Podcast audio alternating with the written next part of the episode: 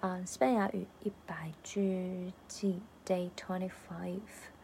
Um, so today we learned. Uh, well, it continued to learn expressions in restaurants, uh, like how to pay the bills using in body language or using your, your, your spoken Spanish, and uh, how to order uh, something very uh, common in in Spain, and uh, and also we learned that it's quite similar in, in a way of sharing uh, meals together, sharing dishes together in one meal um, between uh, Spanish um, eating habits and Chinese ones.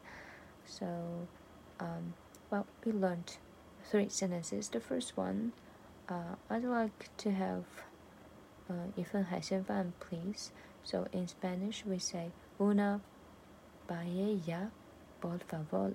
Una means one, paella, yeah, you know what I mean, 海鲜饭. Um, una paella, por favor. So that's the first sentence. Um, and the next one, uh, we're going to uh, share the, the dish together rather than you know one one dish for one person. Um, so how to say that in Spanish?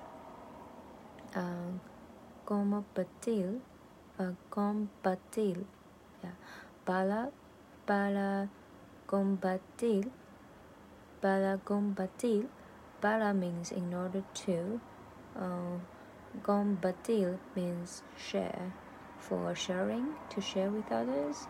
Um, so it's often asked by the wait waitress or the waiter.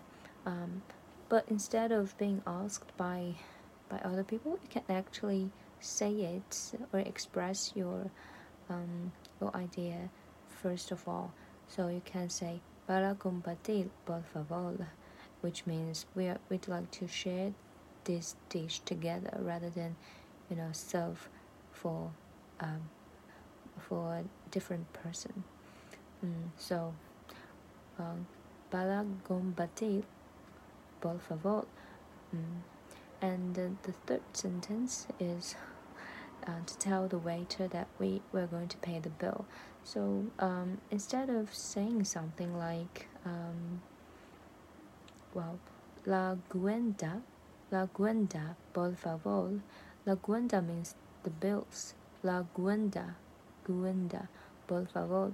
Uh, instead of saying this, you can actually uh, do some gesture like um, pretending you are writing in the air, writing something, writing the bills in the air. Because in ancient times, uh, long ago, um, people um, usually paid the bills uh, by by writing something on a paper, maybe I guess. So um, that's a gesture uh, could help you to. Um, to, to show the way to that you're going to pay the bills. Okay, so let's wrap up a little bit. Mm. When you want to order uh, a paella, you can say una paella, por favor.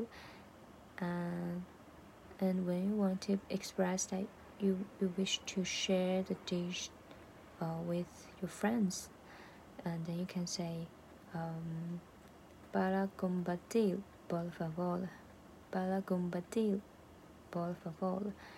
Um, well, um, compartir, well, com, in my opinion, it's quite similar in well, with um, con or con, con, um, which means to connect or something common. Well, means join something together so in English. So I think that can help a little bit to memorize this word, this Spanish word. Um, Bala por favor. And the last one, um, pay the bills, please. Um, la cuenta, por favor. La cuenta, por favor. Okay, so all in all, today we learned three sentences in restaurants, and all of them um, would be ended with por favor to show politeness. Yes. Okay, the last sentence. Una the, the last round. Una mm, paella, por favor.